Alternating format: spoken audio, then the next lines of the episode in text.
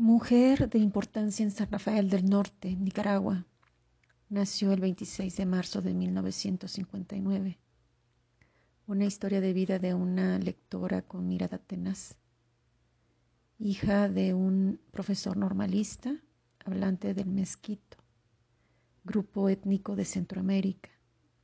Este se extiende desde Cabo Camarón en Honduras hasta el sur del Río Grande de Matagalpa en Nicaragua. Hoy en día su nombre representa un hermoso y tranquilo lugar en San Rafael del Norte, el Parque de Inspiración y Aprendizaje Urania Celaya Úbeda. Realizó sus estudios en escuelas públicas, continuando el ejemplo de su genética fue una estudiante al parecer destacada desde su juventud.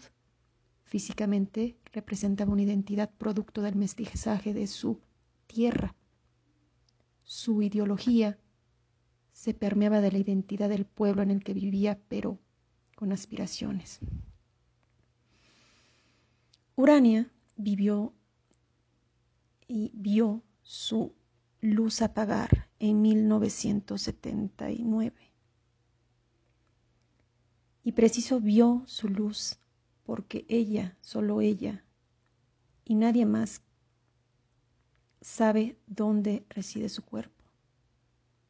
Tan bello nombre de esta jovencita que una biblioteca en Managua se distingue honrándola.